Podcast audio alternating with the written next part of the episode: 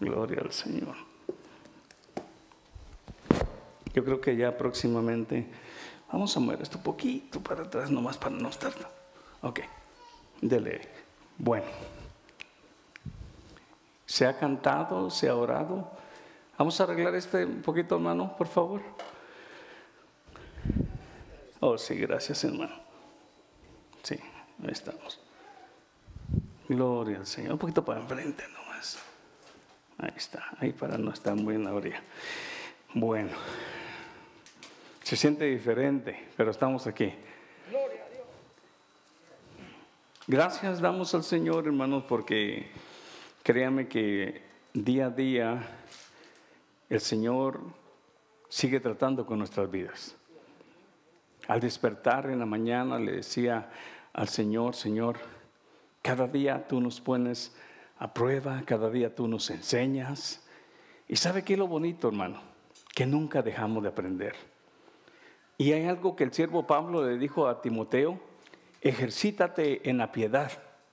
En otras palabras, la vida cristiana no es ya soy cristiano y, ahí me quedo, no. Si la vida cristiana es conozco a Cristo y ahora comienza mi nueva vida en el Señor a ejercitarse a la manera que este hombre que ha estado tan acostumbrado a hacer de una manera, ahora comience a experimentar la nueva vida en Cristo. Voy a ponerles un ejemplo bien sencillo. Nos levantamos y nos metemos al freeway en primer lugar este, a manejar. ¿Qué es lo que ocurre primero cuando vamos manejando? Alguien se nos cruzó. El tráfico comenzó a estar bien apretado. ¿Qué es lo que normalmente pasa con Byron Gómez? ¿Se pone contento? ¿Se pone feliz porque alguien se le cruzó? Se enoja. Entonces es, sabes que Byron, siempre que se te cruza alguien o que el tráfico está pesado, te comienzas a poner tenso. Hay algo bien importante. No vamos a poder cambiar el tráfico. Es más, están construyendo más apartamentos y sepa usted que los carros que está viendo ahorita, el día de mañana va a ser el doble. Entonces, si yo no puedo cambiar el tráfico, ni puedo cambiar las malas señales que me pueden hacer en el freeway, pero sí puedo hacer algo aquí. ¿Me captó? Y sí puedo hacer algo acá. Esta mente está acostumbrada que si alguien se, se, me cruzó, si alguien me gritó, si el, tráfico está pesado, lo que primero comienza humanamente este, este hombre es a sentirse este, como, como, como nervioso, como que háganse a un lado porque tengo que llegar a mi trabajo. Ahora, la, cuestión es esta, ¿cómo analizar? ¿Cómo poder pensar lo que hablábamos hace unos días? Este, ¿Cómo es que ahora a través de la sabiduría podemos analizar? Yo no puedo cambiar el tráfico, ni puedo cambiar la gente, ni puedo cambiar mi exterior, pero si puede suceder algo aquí en mi corazón, ¿cómo voy a tratar de lidiar con todo aquello que quizás querrá quitarme la paz por un instante? Y es solamente a través de la sabiduría del Señor. Y sabe que hermano, cuando analizo eso, me pongo a pensar lo que hace unos viernes hablábamos. ¿Cómo es que Enoch pudo caminar y cómo es que Enoch pudo él dar este, ese testimonio de haber caminado con Dios? Yo no sé si usted se ha dado cuenta que el entorno de las generaciones de Enoch están cerca que luego más tarde sucede lo que este, usted se da cuenta que está el tiempo de Noé. Esa es la generación de Enoch. En otras palabras, Cristo cuando habla de Noé y dice, como en los días de Noé, como en los días de, Sodoma y Gomorra, entonces los tiempos de Noé no fueron este, tiempos muy fáciles, fueron tiempos difíciles, tiempos donde la violencia y el pecado abundó, pero en medio de, ese, de esa transición, en medio de, que el hombre se, es cae de la presencia de, la, cercanía y de la comunión con Dios allá en el Edén y luego comienza a multiplicarse las razas, nos damos cuenta que el pecado comenzó a abundar en gran manera. En medio de esas generaciones caminó Enoch. Ahora, pero él pudo dar testimonio que anduvo con Dios, que él agradó a Dios. Entonces pongámonos a pensar algo. ¿Puede usted evitar que alguien en el trabajo, un jefe, un compañero de trabajo, un vecino, este, eh, eh, eh, se, moleste en contra suya? No puede. No podemos evitar todo lo que está en nuestro entorno, pero sí podemos no dejar que todo aquello que nos rodee y todo lo que sucede perturbe nuestra comunión con Dios. ¿Qué tal si le oramos al Señor? Padre, muchas gracias te doy. Sabemos que vivimos tiempos difíciles como los vivió tu siervo Enoch, pero él dio testimonio que caminó contigo, Señor. Sabemos, Señor, que aún tú, Señor, en San Mateo mencionaste que como en los tiempos de Noé, así será tu venida, como esos tiempos terribles, donde las generaciones se habían corrompido. No es nada contrario a estos tiempos. Y aunque no hemos llegado a ese clímax de lo que habla en los tiempos de Sodoma y Gomorra, en los tiempos de Noé, estamos Estamos, y esta generación, como dice tu, tu siervo, el escritor, en, unos, en una de las epístolas, en medio de una generación maligna. Pero en tu oración allá en San Juan 17, Jesús, Señor, tú dijiste al Padre, aunque ellos están en el mundo, ya no pertenecen al mundo. Guárdalos. En el mundo están, mas no pertenecen a este ambiente, no pertenecen a este rol, no pertenecen, ya no es, ellos ya no están, ellos han salido del molde del mundo, ahora están siendo moldeados conforme a esa nueva criatura que tú has hecho. Señor, gracias Gracias te doy, Dios mío, amado, por tratar con este hombre egoísta, con este hombre orgulloso, con este hombre mentiroso. Gracias te doy, Señor, porque cada día, Señor, si no es por tu gracia, Señor, si no es por tu, tu favor, si no fuera Dios mío, porque tú nos dijiste a nosotros, Señor amado, aleluya, que has visto con ojos de misericordia nuestra vida y por gracia y no por obras de justicia que nosotros hayamos hecho, tú nos has limpiado y nos has remido. Tú lo hiciste por los santos méritos, Padre, de tu santo Hijo por el favor, Dios mío, porque a ti te plació, Dios, en tu plena voluntad. Muchas gracias, Señor. Amén y amén. Gloria al Señor. Oraba al Señor de esta manera le decía, Señor, Muchas veces no, me he puesto a pensar cuántas cosas tú pasaste en medio de, tu misma gente, eh, cómo pudiste mantener ese carácter en medio de, aquellos maestros de la ley, aquella, aquella, aquel regimiento del judaísmo, pero en medio de todo ello Él pudo dar testimonio y le agradecemos al Señor Jesús por ese gran ejemplo. En esta noche hablaremos un tema que el Señor nos permitía tocar en esta semana. Y vamos a hablar algo que el Señor Jesús este, mencionaba y, lo mencionó de, en muchas oportunidades. Y, es un enemigo que está ha atentado en tiempos anteriores, está atentando y está siendo profetizado que también hará mucho daño en los tiempos futuros. ¿Y sabe qué, hermano? Cuando el Señor nos anticipa de algo que ha pasado, de algo que está pasando y de algo que puede venir, ¿sabe qué es lo que está haciendo? Preparándonos para que aquello no nos enhalle a nosotros dormidos. Y en esta noche hablaremos descubriendo la apostasía. Vamos a ver en primer lugar realmente qué es la apostasía. ¿Qué es lo que Judas? Vamos a abrir Judas, por favor, vamos a abrir Judas, es un solo capítulo y está casi al final. ¿Qué es lo que habla acerca de esto? Para que en esta noche podamos nosotros meditar un momento. Disculpen por el calor que hay, hermanos, parece que se nos dañó un motor. Con la ayuda del Señor vamos a tratar de revisarlo este, el día de mañana con la ayuda del Señor. Judas. Miremos por favor el verso el verso inicial, desde el verso 1, para darnos cuenta de la primera este, eh, introducción que se hace acerca de la epístola del apóstol San Judas. Dice el verso 1 de esta manera, Judas, siervo de Jesucristo y hermano de Jacobo, a los llamados, amados en Dios, amados en Dios Padre y guardados para Jesucristo. Misericordia, paz y amor sean multiplicados. Amados, por el gran empeño que tenían en escribiros acerca de nuestra común salvación. He sentido la necesidad de escribiros exhortándonos a, oiga, a, a contender ardientemente por la fe. Recuerde esa palabra, contender ardientemente por la fe. ¿Qué es un contendiente? Alguien que lucha, alguien que pelea, alguien que batalla. Marque esa palabra, contender. Contender ardientemente por la fe que una vez para siempre fue entregada a quienes? A los santos. Pues algunos hombres, pues algunos hombres se han infiltrado encubiertamente. ¿En dónde, hermanos? Pues algunos hombres se han infiltrado encubiertamente. Esto lo dice Judas en aquel tiempo.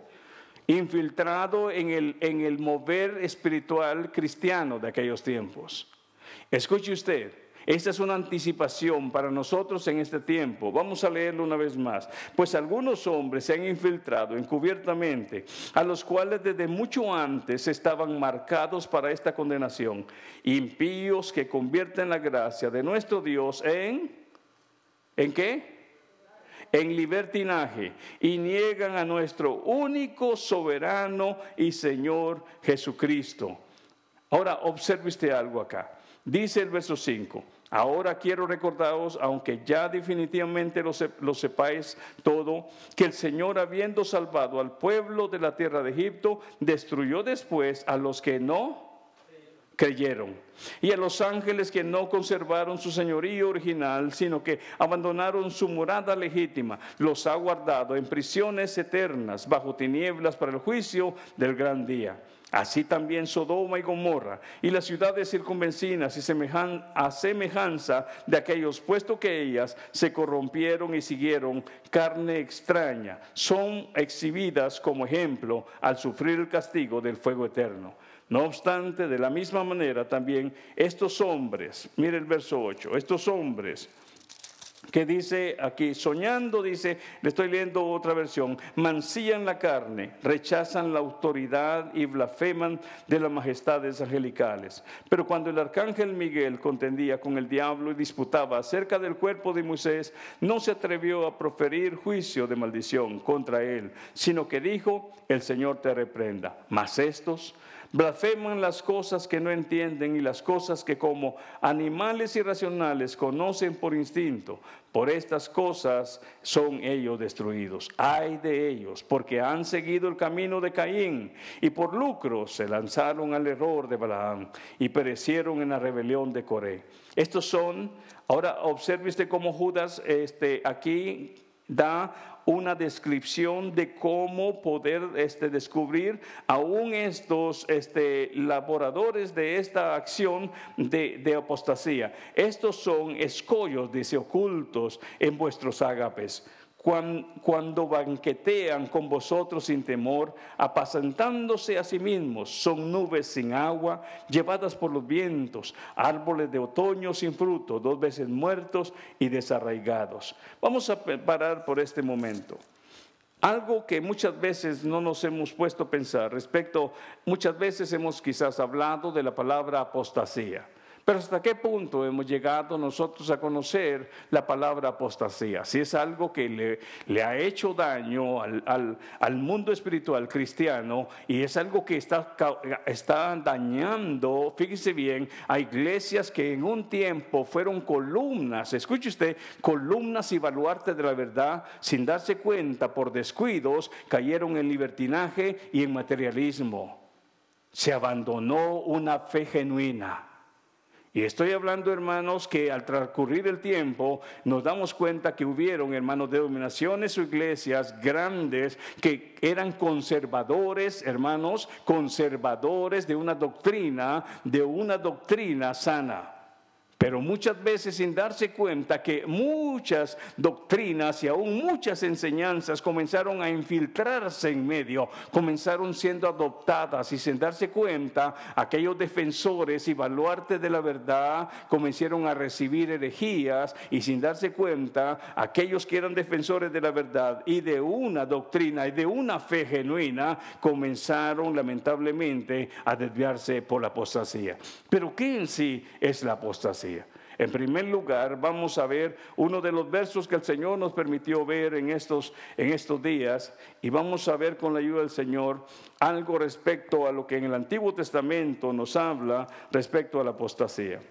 Miremos por favor para que usted este, en, este, en este momento pueda anotar, en primer lugar, es renunciar a la verdad. Si usted quiere ponerlo, renunciar a la verdad. Y, hay algo, hermanos, que, que tenemos que tener en, en mente. Apostasía es alejarse voluntariamente de una fe genuina y verdadera. O sea, no es algo que alguien lo esté forzando, es algo que alguien conoció y aún predicó y después de haberla conocido, después de haberla predicado, le dio la espalda a aquella verdad. Y eso es lo que le pasó también a muchos de los antiguos, como también en la iglesia de Galacia estaba Pablo comenzando a decirles, saben que ustedes están cayendo en esto, habiendo comenzado en el espíritu, van a terminar en la carne. Pero en sí, hermanos, vamos a ver, esto, es algo en la cual nos toca a nosotros conocerlo desde lo que dice el Antiguo Testamento. Vamos a ver en primer lugar este uno de los versos que dice eh, Deuteronomios 32, 15, que lo leímos en esta semana. Vamos a ver este eh, Deuteronomios 32, 15 respecto a por qué es que apostasía es en sí, hermanos, este, eh, una separación, es a la vez una rebelión. Fíjese bien, es una rebelión a la verdad. Yo no, yo no, había, no había conocido esa parte, pero en sí apostasía es rebelarse en contra de la verdad. En términos, fíjese usted para que usted comparta en esta noche lo que el Señor nos permitió compartir entre semana, en términos políticos se habla de una revuelta o una rebelión en contra del, del poder gubernamental se dice, ¿verdad? Del poder gubernamental fundamental en otras palabras, esa acción de revuelta o esa acción de, rebelión es lo que demuestra ir en contra de un poder o una autoridad. En este caso, en el mover espiritual, es ir en contra de la voluntad de Dios, es ir en contra de la verdad. No solamente rechazarla, sino que ir en contra, como lo que nos vamos a leer en algún momento según a Tesalonicenses, el hombre, de, el hombre inicuo que va en contra de todo lo que es Dios Dios. Entonces observe hermano, es algo bien, bien tremendo. Observemos en primer lugar, si usted quiere ponerlo hermanos en su nota, hay algo bien importante. En el sentido religioso, bíblico señala en sentido amplio rebelión contra Dios o no obedecerlo. Fíjese bien y miramos en primer lugar ¿Cuáles son, hermanos, en sí los, las, las, cosas que se comienzan a ver en esta acción de rebelión o acción de apostasía? Deuteronomios 32, 15, vamos a, vamos a buscarlo rápido porque yo me quedé aquí un poquito, pero vamos a verlo. Y el hermano está poniendo ahí este, en, el, enfrente, por si usted oye mi versión un poquito diferente, pero escuche usted en primer lugar. Mire qué dice el capítulo 32, verso 15. Pero Jesurum, ¿cómo dice así? Pero engordó Jesurum. ¿Sí sabe usted que, a qué se está refiriendo Jesurum? Es una manera de Dios de llamar al mismo Israel. Entonces, eso es para que usted lo anote y investigue ahí. Fíjese bien, hermano, si usted se da cuenta, Jesurum engordó y dio cosas. Jesurum es otro nombre para Israel, significa el que es derecho o recto. Entonces, si usted se da cuenta, eso es lo que significa la palabra Jesurum, el que es derecho o recto. Cuando Israel tomó posesión de la tierra y empezó a gozar de ella, se olvidó de Dios y empezó a adorar los dioses paganos de Canaán. Eso es apostasía. Entonces observe, hermano, ¿Alguien obligó a los, a, los, a, los, a los judíos a dejar a Dios? No, ellos voluntariamente, después de, haber, de verse ya de una manera, hermanos, este, eh, económica bien, se olvidaron de aquel Dios todopoderoso que los había guardado en el desierto, que los había hecho cruzar el Jordán en tierra seca, que los había ayudado a ganar en conquista las tierras de Canaán y ahora viéndose prósperos se olvidaron de Dios. ¿No le ha pasado eso? ¿No, no le ha pasado? ¿No, no, le ha, no, no ha sucedido eso en su vida alguna vez? En mi vida sí. Y cuando reconocemos que muchas veces, cuando Dios está, cuando pasamos por momentos difíciles, Le prometemos al Señor, ¿es cierto? Señor, ayúdame. Mi situación económica, mi salud, mi matrimonio, mis hijos, mi trabajo, Señor. Pero si tú, Señor, extiendes tu mano y tienes misericordia de mí, yo te voy a servir. Y el Señor por misericordia nos sana. El Señor por misericordia resuelve mi situación matrimonial, mi situación económica. El Señor trata con mis hijos. El Señor resuelve el problema que vi en mi trabajo. Es más, hasta el vecino ahora me lleva donas y café, ya me quiere, antes no me quería. Todo está mejor. Pero cuando todo comienza a ser mejor, muchas veces se nos olvida. Mientras oraba el día miércoles, quise recordar el Salmo, dije 101, pero es 103, lo recordé. Oh alma mía, ¿qué dice? Bendice alma mía Jehová y bendiga todo mi ser tu santo nombre. No olvides ninguno de tus beneficios. ¿Qué tan fácil es para nosotros olvidar como lo pasó aquí Israel? Y no estamos hablando en ese tema, pero cuando Israel olvida, comienza lamentablemente, en vez de seguir en pos de los caminos de Dios, comienza a darle la espalda y sin darse cuenta, camina en contra de Dios. Entonces observe usted, apostasía, según este verso dice así, pero Jesurum engordó y dio coces. Has engordado, estás cebado y rollizo entonces dice, abandonó a Dios que lo, que lo, que lo hizo. Y entonces apostasía, hermanos, se ha hablado en el tiempo pasado, se habla en el tiempo de los apóstoles, se habla en el tiempo presente y se habla en tiempo futuro. En otras palabras, es entrar en rebelión en contra de Dios, es dar la espalda a Dios, es también, hermanos, aleluya. Si usted se da cuenta, aquí nos damos cuenta nosotros, es abandonar una fe genuina por ir tras algo diferente. Miremos lo que le pasó aquí a Israel. Observe, menospreció a la roca de su salvación. Y verso 16 dice, ¿por qué?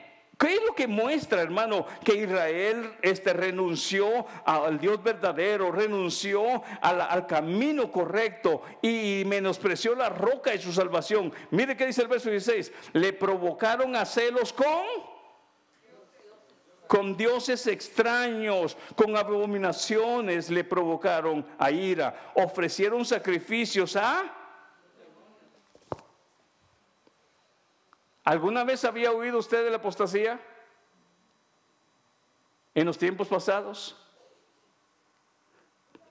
Pues déjeme decirle que la iglesia primitiva fue tan atacada por esta acción apóstata. Es aquí donde el siervo Pablo le dice a Timoteo, sé baluarte Mantente fuerte. Y por eso Judas está diciendo, y habló de una palabra, contender por esta fe genuina. que es un contendiente? Es un, es un guerrero, es un guerrero y es un defensor. No significa que voy a estar discutiendo con medio mundo de, respecto a temas, hermanos, de contradicción. Como dice Pablo Timoteo, no entres en esas discusiones porque lo que acarrea lamentablemente es, son discordias.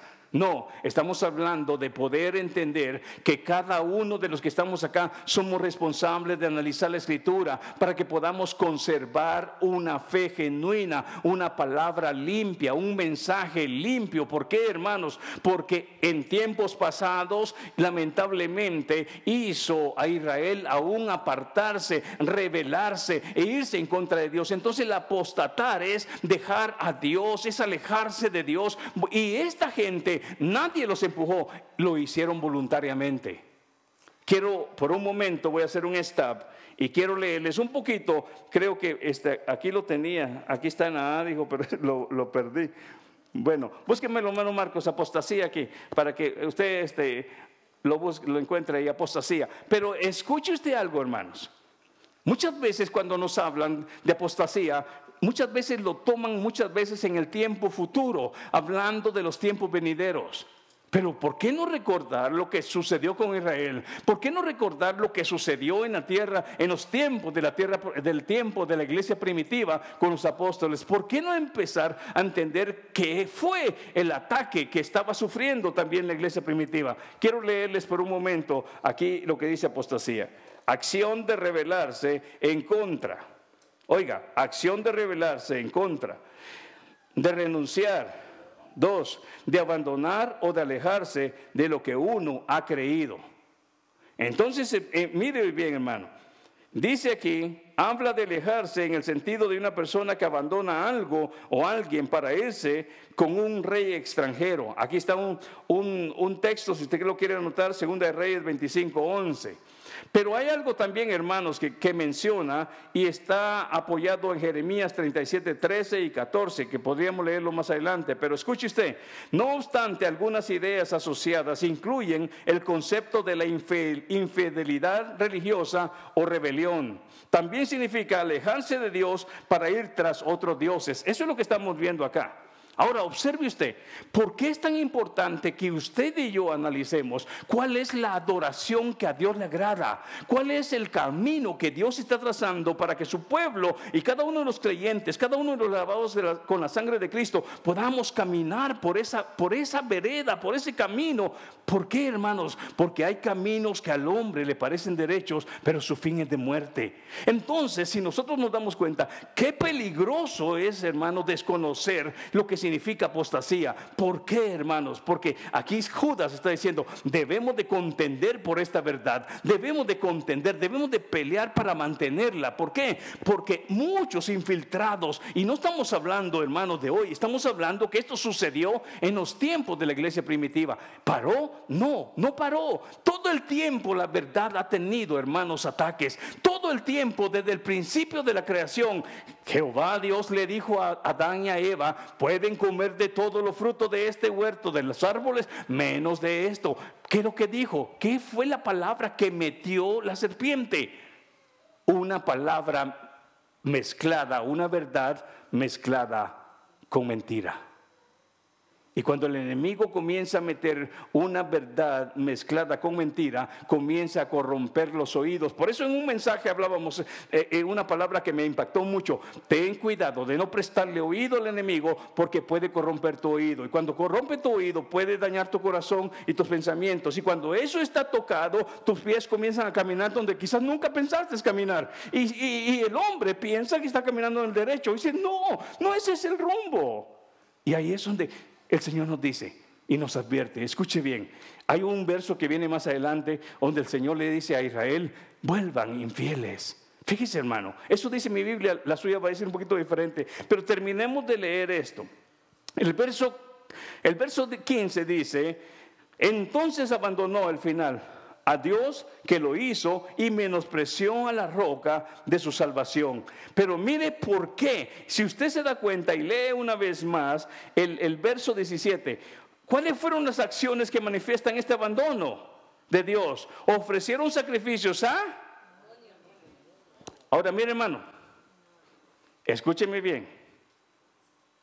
¿Sabía usted que en iglesias con una buena fachada en cualquier parte del mundo, en algunos lugares se está pretendiendo que se está alabando a Dios, pero la presencia de Dios ya no está en ese lugar. En una oportunidad el Señor me permitió ver una, a través de un sueño, el Señor me permitió ver una, una inmensidad de congregación enorme. Era tal vez como el dos tanto de lo que es el, lo que es el, ¿cómo se llama? El, el Convention Center enorme. Y dije yo, wow, qué, qué grande iglesia, qué bonito. Y el Señor me dijo esta palabra, pero mi presencia ya no está en este lugar. Tenían una tremenda este, eh, mm, mm, sonido, tremenda este, este, eh, eh, ¿cómo se dice? Eso. Y, y, yo me emocioné, este hombre se emocionó, dijo, wow, qué bonito, porque eso es lo humano. Pero ¿sabe qué, hermano? Tengamos cuidado porque al mismo profeta, a profeta eh, eh, eh, Samuel, se dejó llevar por la apariencia. Cuando vio un brote, hermano, y dijo, este está bueno para rey, y lo iba a ungir. Y no solamente, ¿y cuántas veces se equivocó? No fue una, le, faltaron cuántos, seis, y, siete. ¿Y, ¿Y qué es lo que pasa? Dios le dice, sabes que tú estás viendo la apariencia, pero yo estoy viendo el corazón. Ahora observe, mi hermano.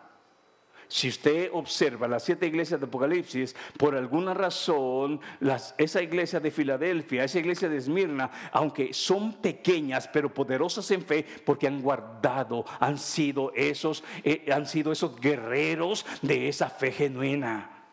Pero ¿quién es el que quiere? ¿Quién es el que quiere realmente saber y entender en qué pasos van? ¿Cuál es, el camino que un día, si yo muero hoy o, que, o Cristo viene por su iglesia, me da la garantía que en ese momento mi caminar ha sido conforme lo que dice Colosenses 1.10?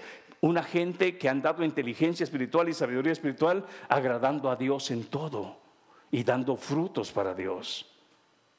Entonces, Observe, hermanos. Miremos acá y observemos. Miremos un verso ahora una vez más y miremos lo que ahora enseña. Fíjese bien, Jeremías, capítulo 2, verso 19. Eso es para que usted ahora en la palabra de, apostasía, usted pueda darse cuenta que la, la, palabra o verbo rebelión se hace notar. O sea, el ir en contra de Dios, el alejarse de Dios, el rebelarse en contra de la verdad, el rebelarse en contra de la fe genuina, actúa una acción de rebelión. Y yo no sé si usted se recuerda, hermano, si alguno de ustedes tal vez me, me, van, a, van a recordar este verso, me parece que fue Samuel el que lo dio, pero si alguien se recuerda, dice que la rebelión es como el mismo pecado de qué? De adivinación, como el mismo pecado, hermano, que mucha alguien dice, pero ¿cómo voy a ir yo a un adivino? Nunca iría a hacer eso, pero muchas veces el corazón del hombre se revela y es del mismo nivel de ofensa para Dios. Fíjese usted, hermano. Entonces observe, Jeremías, Jeremías capítulo, ¿qué le dije? 2, verso 19. Observe bien y dése cuenta, porque esto a nosotros nos va a ayudar, hermanos, que donde quiera que nosotros nos movamos, cuando usted muchas veces lee un libro y usted ve que ese libro, hermano, se está desviando la verdad, usted puede ponerle un stop. ¿Sabe usted, hermano? Muy buenos libros, y el hermano, hermano Joel podrá darme testimonio de esto. Muy buenos libros y muy buenos teólogos y muy buenos maestros, hermano, han dado su mejor, este, su mejor potencial, pero más que alguna cosa se les escapó. Y sabe que hermano, no porque él es el teólogo que ha hecho mil libros, yo le puedo decir amén a todo. El único que no falló en palabra fue el Señor Jesucristo. Y aún Pablo, relatándonos a uno la escritura y relatándonos, también a través del Espíritu Santo nos da una gran verdad. Pero los que han venido y escribiendo más que alguna cosa, mm, se salieron quizás dando su mejor potencial y ahí es donde tenemos que tener cuidado. Pero, pero ¿qué, es lo que, qué es lo que pasó acá? Y, y quiero darles un ejemplo. En alguna oportunidad estaba frente a una persona que respeto mucho y es una persona bien educada en la palabra y por muchos años. Y hablándome de la familia me refirió a esta palabra diciéndome, porque la familia que formamos acá no fue diseñada solamente para los hombres, la familia fue diseñada ya en los cielos. Hey, hey, wait, wait, un, un, momento, dijo el americano, espéreme. ¿Y sabe qué se estaba refiriendo? A una teología errónea a la cual le llaman The Mother God, atribuyéndole al Espíritu Santo una, una, un, un sexo femenino. Espérese ahí. Eso es lo que el Señor quiere hacer de nosotros, iglesia. Si alguna vez usted me oye, hermano, exponiendo un mensaje, nunca va a ser, hermano, porque yo estoy hablando de, él, de ella, de ella, ni de ella. Estoy hablando de lo que aquí en la Biblia ha dicho que ha ocurrido allá, ha ocurrido cuando yo fui niño, ha ocurrido cuando fui joven, ha ocurrido ahora que soy este adulto con hijos y seguirá ocurriendo mañana. Ahora, Dios me permite ver paso a paso y momento a momento lo que sucede. Y lo que el Señor me hace es transmitirle a usted para que usted pueda tener esa visibilidad también, para que donde quiera que usted se mueva, cualquier libro que mire, cualquier película que mire, cualquier mensaje que, usted mire en internet, por eso les digo, tenemos que seleccionar, porque como hay cosas buenas, también hay cosas bien, pero bien erróneas. Hermano, yo también escucho mensajes de maestros, pero me toca analizar con la palabra para que aquello pueda tener una buena dirección. Entonces escuche usted, hermano. ¿Por qué es tan importante entender esto? Mire lo que dice ahora Jeremías. ¿Lo leemos? Jeremías 2, verso 19. ¿Sí lo tiene? Te castigará, ¿cómo dice en el otro? Tu maldad te castigará. Y ahora mire, oiga, dice, te castigará tu propia maldad, dice la mía. Y tus, la suya dice rebeldías. La mía dice, y tus apostasías te condenarán. Hermano, es ahora cuando comprendemos entonces la raíz de la palabra, cuando podemos ver sus derivados, cuando podemos entender sus sinónimos. Ahora ya no decimos nomás apostasía. Bueno, ¿qué es eso? No, ahora nos damos cuenta que tiene que ver con rebelión, tiene que ver con abandono, tiene que ver con desprecio. ¿A quién? A la verdad, a una fe genuina y a Dios. Entonces observe usted, hermano, y ahora nuestro, nuestro, nuestra mente comienza a despejarse. Y, mi Biblia dice, fíjese bien, aquí dice, aquí dice, mire bien lo que dice, el verso, dice, te castigará tu propia maldad, dice mi Biblia, y tus apostasías te condenarán. Aquí dice, y tus rebeldías. Ahora, ¿cómo podemos unir rebeldía y cómo podemos unir apostasías? Porque ahora entiendo que apostasía tiene que ver con ir en rebelión en contra de la verdad, en contra de una fe genuina, en contra de un Dios verdadero. ¿Por qué? Por ir, por ir, por ir en camino de qué? De palabras erróneas, de dioses ajenos, de caminos cerrados. Eso es darle la espalda a Dios. Por eso es que cuando estudiamos la palabra conversión y analizamos la base de la palabra conversión es vuélvanse de estar frente a la adoración a ídolos y dioses ajenos, vuélvense, vuélvete a mí, dice Jehová, porque yo te redimí. Pero ¿cómo vamos a entender la palabra conversión si no entendemos que la palabra conversión significa volverse a, a Dios? Y ahora cuando pensamos la palabra apostasía y lo, y lo conectamos con rebeldía, nunca había puesto a pensar que la rebeldía lo que está haciendo es darme un giro. Y mientras más rebelde soy, más le doy la espalda a quién? A Dios. Ahí está, 1 Samuel 15, 23, que la rebeldía es como pecado de adivinación. ¿Sí? ¿Cuál es? Vamos a leerlo. 1 Samuel 15, 23 y luego volvemos para acá. Mire lo que dice 1 Samuel 15, 23. Y si alguna vez, hermano, pensábamos que era nomás de deslizarme y nomás me salgo un ratito al mundial, hey, cuidado, porque muchas veces no hemos analizado que eso termina apartando y apartando y apartando y alejando a aquel que quizás mucho había sido, como dice aquí en, las cartas del apóstol Pedro, había sido alcanzado, había disfrutado aún de la iluminación de la palabra, de la verdad, y luego cayó en un error cayó en un alejamiento. ¿Qué dice? Primera de Samuel 15, 23. Mire lo que enseña. Porque la rebelión es como pecado de adivinación. ¿Sí lo encontró? Primera de Samuel 15, 23 dice, porque la rebelión es como pecado de adivinación y la desobediencia como iniquidad e idolatría. Bueno, si a alguien se le preguntara, hermano, ¿usted es idólatra? Muchos dirían, no, hermano, nunca he hecho yo eso en mi vida. Bueno, ¿pero ha sido desobediente? Hermano, ¿usted ha consultado a un medium, a un, este, a un espiritista? No, hermano, desde mi niñez, niñez nunca ha pasado. La pregunta es, ¿se ha comportado rebelde en contra de la dirección del Espíritu Santo, de la palabra de Dios? Oh, sí.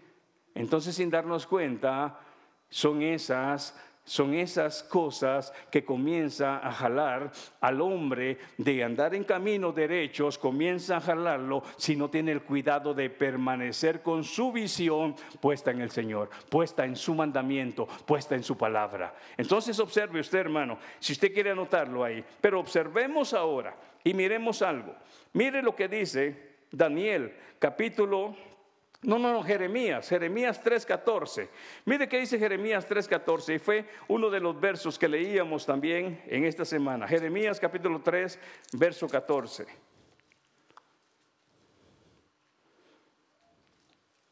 Y apenas, hermano, tocamos unos pequeños versos respecto a la apostasía, pero ahora usted tiene en mente, es revelarse, es ir tras de algo diferente que no es Dios. Y no solamente eso, es entrar en un estado de rebelión.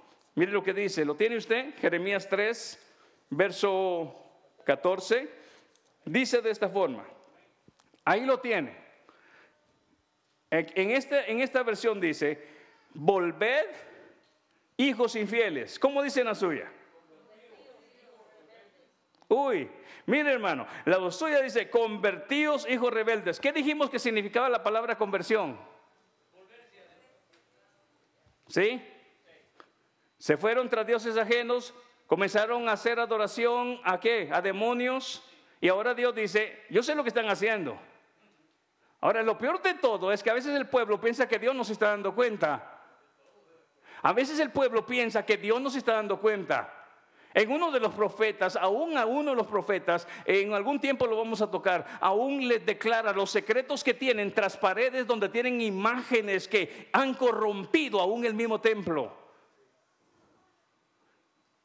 ¿Sabe qué, hermano? Si alguien sabe cómo se mueve una iglesia, es el dueño de la iglesia. Y por eso habla el ángel de la iglesia en Apocalipsis diciéndole, esto y esto está bien, esto y esto está mal, porque yo conozco tus obras, yo sé cómo andas. Y yo sé cómo andan los que están en esta congregación. Unos andan bien, han sido fieles, pero otros se han torcido por la vía de Balaán. Unos se han torcido por estas doctrinas nicaolitas. Unos se han torcido por esto y lo otro. ¿Sabe qué, hermano? Si alguien conoce quienes andan en su camino, es el Señor. Entonces observe, esta es la gran, el gran enfoque, la gran revelación que la palabra da. Esto es lo que el Señor quiere que se alumbre a nuestros pies. ¿Por qué quiere que alumbremos al tercer cielo si en el, en el suelo todavía nos cuesta cosas por descubrir? en el suelo, en nuestro caminar. Hay cosas que nos cuesta por descubrir. ¿Cómo íbamos a ponernos a pensar? Y, sabe que hermano, esto es lo bonito, que cuando analizamos una palabra podemos nosotros ver sus sinónimos y aún su base, de dónde viene aquella palabra y cómo conecta en el recorrer de la historia, tanto de Israel como de la iglesia cristiana hasta este tiempo. Miremos entonces lo que dice ahora Jeremías 3:14. Dice aquí, volved hijos infieles. ¿Cómo decía la suya? Convertidos hijos rebeldes. Declara, ¿quién, quién lo dice? Jehová. Y luego dice, porque yo soy vuestro. ¿Ah? Y aquí dice, dueño. Vuestro esposo, vuestro dueño, y os tomaré uno de cada ciudad y dos de cada familia, y os llevaré. ¿A qué? A Sion. Entonces os daré pastores según. Luego vamos a ver, hermanos, luego vamos a ver cómo es que una nación, cómo es que un pueblo se tuerce tras la apostasía. Porque los primeros que se tuercen son los líderes espirituales. Entonces tenga usted en mente, hermano, se los he dicho, dos veces le he dicho, y esta es la tercera. Si un día ustedes comienzan a oír que le estoy predicando una palabra que no concuerda con, su, con, la Biblia suya, ¿sabe qué, hermano? Acelere el carro y váyase de aquí. Es mejor que digan aquí huyó y no aquí se quedó oyendo mentira.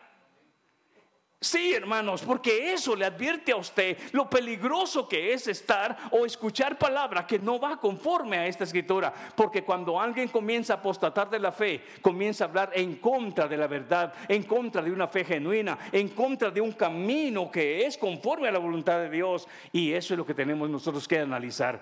¿Por qué? Porque nuestro caminar diario, nuestro caminar en lo que Dios enseña, es lo que definirá nuestro destino final. Oh, ¿Cristo nos redimió de nuestros pecados? Sí, pero ahora en la luz nos corresponde a nosotros, a nuestra fe. ¿Qué? ¿Qué dice Pedro? Añádele virtud. A la virtud, conocimiento. ¿Por qué conocimiento? Porque eso nos va a, ayudar a entender qué es lo que a Dios le agrada y qué es lo que Él desecha. Seis cosas aborrece Jehová y aún siete abomina su alma. ¿Cuáles son? Y si no sabemos y si no hemos conocido, entonces puede ser que estemos amando lo que Él aborrece y estemos despreciando lo que Él dice que se debe de hacer. Es esa la razón por la cual el conocimiento nos ayuda a comprender. Escuche usted entonces, mire y miremos ahora. Mire lo que enseña este, dos ejemplos bien hermosos. Mire lo que enseña Daniel 9.9. Vamos a ver Daniel 9.9. Ese no lo vimos anteriormente, pero ahora sí lo vamos a ver. Daniel 9:9. Y apenas, hermano, estamos tocando esta semana esta parte de la apostasía. Daniel 9:9. Mire qué dice. ¿Ya encontraron a Daniel? ¿Cuántos están sudando, hermanos? Gloria al Señor. Dice Daniel 9:9. Al Señor nuestro Dios pertenece qué? La compasión y el perdón, dice acá. En ese de Jehová nuestro Dios es el tener misericordia y el perdonar, aunque contra Él nos hemos revelado. Hermanos, si usted se da cuenta, Aún Pablo en 2 Tesalonicenses dice que el poder de la iniquidad ya está en acción. En otras palabras, ese poder de la iniquidad quiere apartarlo, quiere separarlo, como dice el mismo Señor, como el, enemigo anda como león rugiente. La palabra del Señor nos enseña, el enemigo anda como león rugiente viendo a quién, a quién, a quién devora. Entonces observe, mire lo que dice el verso que estamos leyendo acá, el verso 9, ¿verdad? Verso 9. Dice en mi Biblia, al Señor nuestro Dios pertenece la compasión y el perdón, porque nos hemos revelado contra Él. Ahora, ¿cómo se manifiesta alguien que se revela en contra de Dios? Por seguir, dijimos al principio, dioses falsos. Esas son las manifestaciones. Por seguir enseñanzas, ¿qué? Erróneas por abandonar una fe genuina e ir tras una enseñanza errónea. A eso es lo que le habla Judas, eso es lo que dice Judas. Hay que contender por esta fe genuina, hay que pelear para mantenerla. Y para poder pelear yo por una verdad, tengo que conocer esa verdad. Hablaba en una oportunidad del trabajo de mi hermano, este, de mi, de mi hermano, este, Marcos, si él está especializado en su trabajo y él sabe cómo se lleva la operación, como en el caso de mi hermana Blanca, ella por años trabajando en un lugar, sabe la operación de su trabajo y que alguien llega y le dice, ¿sabes qué? Eso no se hace así, el tiempo que lleva esa carne o esa manera que estás acomodando el cemento, no es esa la forma, pero esa es la correcta. ¿Sabe qué? Alguien que quiera meterle una idea que en vez de ser positiva o mejor va a hacer echar a perder el trabajo. ¿Sabe qué? Usted va a decir, no, pero si eso yo lo hice cuando estaba aprendiendo y se me hacía pedazos, se me cuarteaba el cemento, ¿cómo voy a caer yo en eso? Eso se llama defender una verdad. No, hombre, la, la, carne cuando la pones son cinco minutos acá y ocho del otro lado. No, no, no, no, espérate, no es así. Cuando yo comencé lo hacía de esta manera y me di cuenta que fallé en muchas, pero de esta manera ahora tengo la capacidad de decir, ¿cómo puedo defender algo que yo conozco. Ahora, algo que yo desconozco no lo puedo defender, pero sí algo que puedo conocer. Pero qué tan interesada está el creyente o la iglesia del presente de escudriñar la palabra. ¿Cuánto gastamos en una comida cuando nos vamos a un domingo a comer? Si están nuestros hijos, si somos cinco, estamos pagando unos 250 dólares si vamos a un lugar que, que, por lo menos cuesta 30 dólares el plato. Ahora observe usted, ¿cuánto estamos invirtiendo en una Biblia de estudio? ¿Cuánto estamos invirtiendo por lo menos en que diga, yo quiero ser un defensor de esa verdad, de conocer qué es lo que me define una palabra en un diccionario? De 10 personas, hermano Marcos, de 10 personas, ¿cuántas personas pueden tener una Biblia, cree usted que tienen una Biblia de estudio y un diccionario a la mano.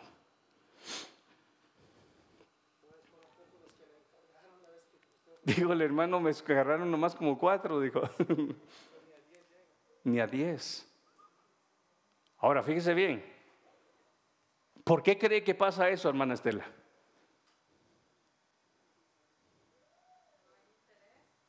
Dice la hermana, no hay interés. ¿Por qué más, hermana Imelda? Dice la hermana, no sé. ¿Por qué puede pasar eso, hermana, hermana, hermana Blanca?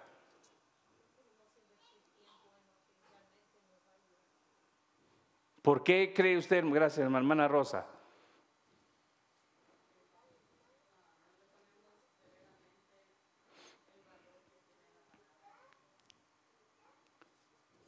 Wow, ¿por qué hermana?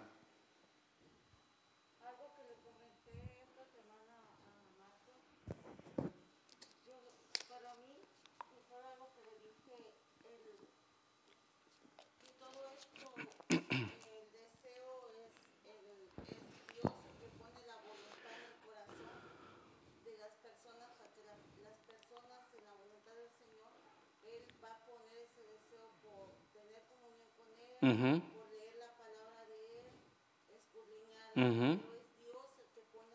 Sí.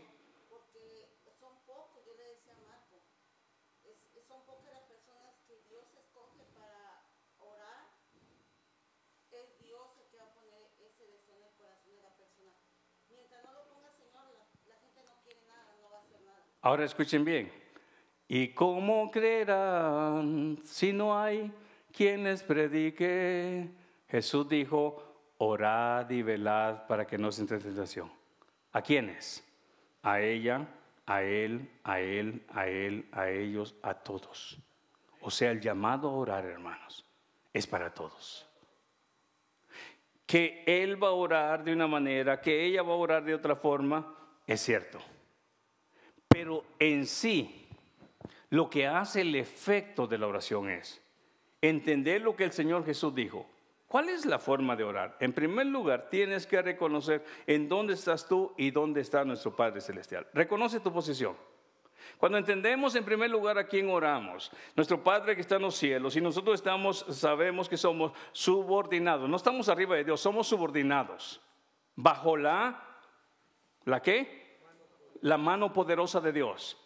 Cuando entendemos eso y entendemos el señorío de Dios, entonces luego el Señor comienza a, enfocarse. Dice, esta es la manera de orar. No oren como lo están haciendo ellos para justificarse. Luego este, está hablando este, de una manera en la cual cuando en secreto podemos hacer nuestra oración, como también lo podemos hacer en público. Luego el escritor de Hebreos dice, acerquémonos, acerquémonos ante el trono de la gracia con corazones sinceros. Entonces, toda persona que reconoce, después de oír la palabra de Dios y entiende lo importante de acercarse con corazón sincero, lo pasó la prueba aquel publicano del cual el Señor Jesús narra que está en un templo, que no se atrevía ni siquiera, publicano era, ¿verdad? No se atrevía ni siquiera a levantar su vista, sino que decía, sé propicio de mi pecador. Mas sin embargo ahí había un hombre que estaba haciendo alarde de su justicia y dijo Señor Jesús, yo no, esa, esa oración la oración de él no salió justificado de aquel lugar, mas sí aquel que entró con sinceridad. Señor, te conozco que quizás no he dado la talla, pero aquí estoy. Sé propicio de mí.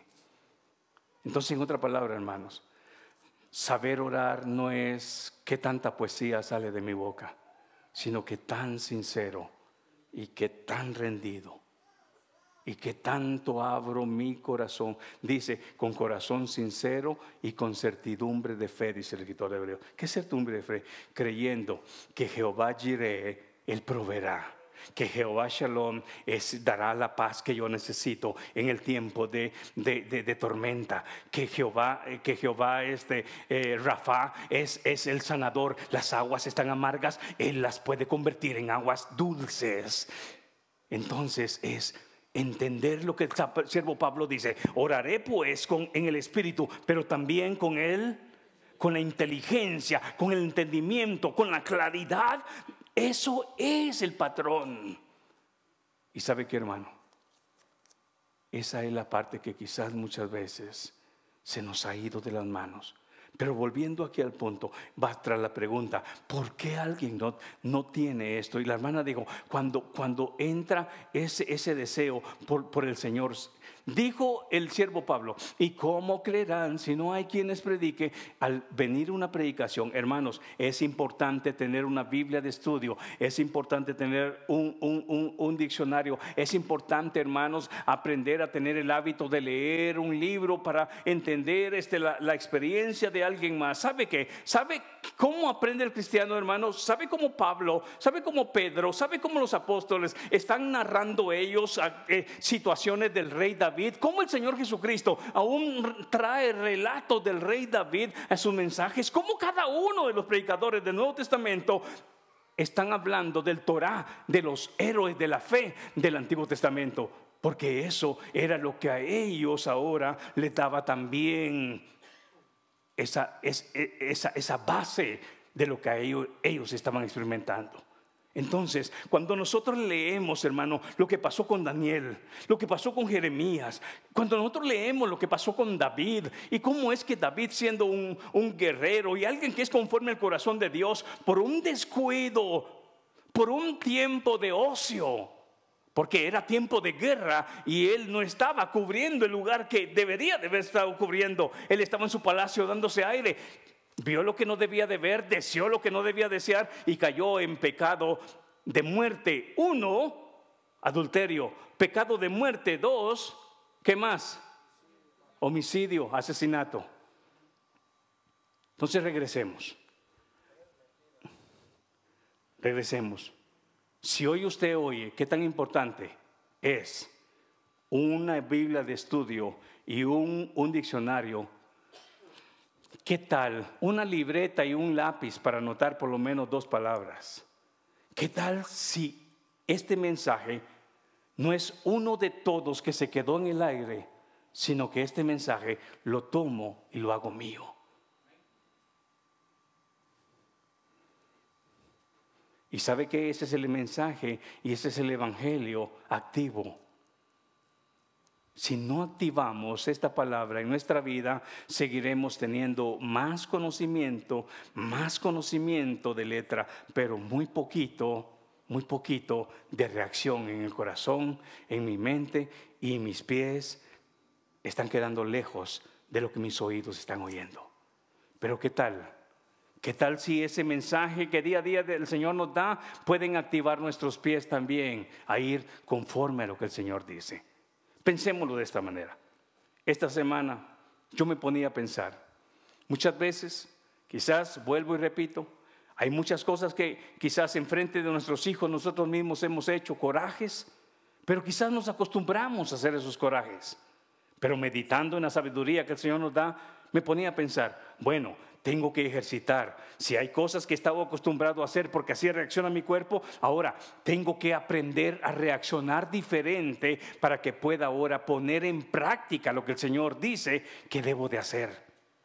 No, no sé si me captó. Estamos tan acostumbrados ya por inercia, por inercia, el cuerpo, la boca. Ya la mujer, hermano, ya sabe cómo vamos a patalear. Pero ¿qué tal si hoy comenzamos a darle una sorpresa? Señor, ahora quiero ejercitarme en la manera que tú diriges. Y no crea que me salí del tema de la apostasía. ¿eh? Todo esto salió porque estaba tratando de llevar un mensaje. ¿Qué tan importante es tener este, en nuestra mano un, un material que nos va a servir? ¿Usted, ¿Usted con qué trabaja, hermano Gilmar? ¿Una computadora? Es para usted tener un, importante tener una computadora que tal vez no la mejor, pero por lo menos una que le responda en su trabajo. ¿Qué tan importante es para usted?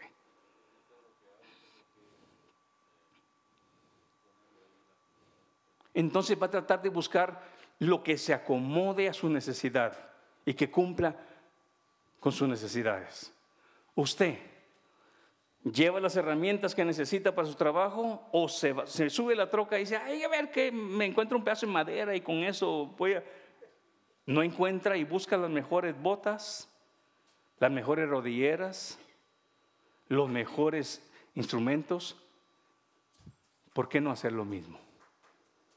Para que mañana nadie nos engañe con palabras y mensajes que no van de acuerdo a esa fe genuina. Fíjese bien, voy a darle nota porque ya pasamos el tiempo, pero si usted quiere escribir esto, quiero darle, quiero darle este, quiero darle una, una, una lista de cosas que le pueden ayudar a usted. Causas de la apostasía o causa de apartarse de Dios. Mire qué dice Hebreos 3.12, por favor. Vamos a ver Hebreos 3.12. Eso lo tocamos hace, hace poco, hace como un mes, estuvimos tocando ese tema, lo que sucedió con Israel. Hebreos capítulo 3, verso 12. Vamos a leer ese verso y luego vamos a, vamos a ver una lista de ciertas cosas. Lo tiene usted, Hebreos 3:12, dice en, en, esta, en esta versión, dice, tened cuidado, hermanos, no sea que en alguno de vosotros haya un corazón, ¿qué? Malo de incredulidad para apartarse del Dios vivo. Mirad, hermanos, que no haya en ninguno de vosotros corazón malo de incredulidad para apartarse del Dios vivo. Ahora, si lo conecta a la palabra apostasía, aquí hay algo. Cuando un corazón comienza a ser, le están tirando dardos. Pero ¿cómo, cómo te han dicho a ti que, que, guardarse para Dios, que consagrarse para Dios, eso es lo que Dios quiere? No, hombre, eso es tiempo del pasado. Eso era de aquellos, este, aquellos monjes que se metían a la montaña o a los desiertos a mantenerse de una manera puritana. Por eso le llamaron los puritanos. Y, nos damos cuenta, no, hoy estamos en el siglo ¿qué? Siglo XXI. Hoy es todo es moderno, es diferente. Eh, eh, eh, espérese. Dice la palabra que Dios no se muda, Él es el mismo. El Dios inmutable es el mismo de ayer, el mismo de hoy y el mismo de siempre. En otras palabras, ese corazón va a mantenerse o vamos a tratar de pedirle al Señor que mantengamos un corazón. Mateo 5:8.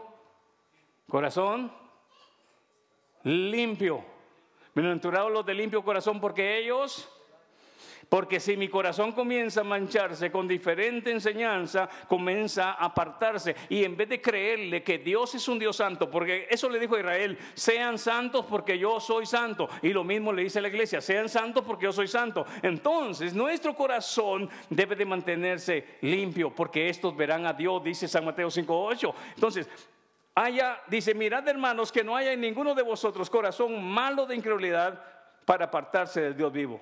¿Qué es apartarse del Dios vivo? Apostasía. Apartarse. Entonces observe usted, hermano, mire bien, apartarse del Dios vivo, causa de la apostasía enseñanzas de falsos maestros. Eso lo vamos a ver en el próximo, el próximo viernes con la ayuda del Señor. Las causas de la apostasía también viene, tiene que ver con enseñanzas de falsos maestros. Si usted quiere anotar Mateo 24, 11. Y tengo más citas, pero también la adopción de una vida de pecado, de una herejía de una herejía que se promueve, según, de Pedro 2.18, vamos a verlo. También, hermanos, puede venir este, a través de momentos de persecución. Puede ser que muchos, en vez de seguir en el camino, decidan darle la espalda a la fe, por lo duro que es muchas veces seguir el camino de la verdad. Hermanos, ¿qué tal si oramos en esta noche? Padre, muchas gracias te damos. Sabemos que no es fácil. Y tú nunca prometiste que el camino sería fácil. Dijiste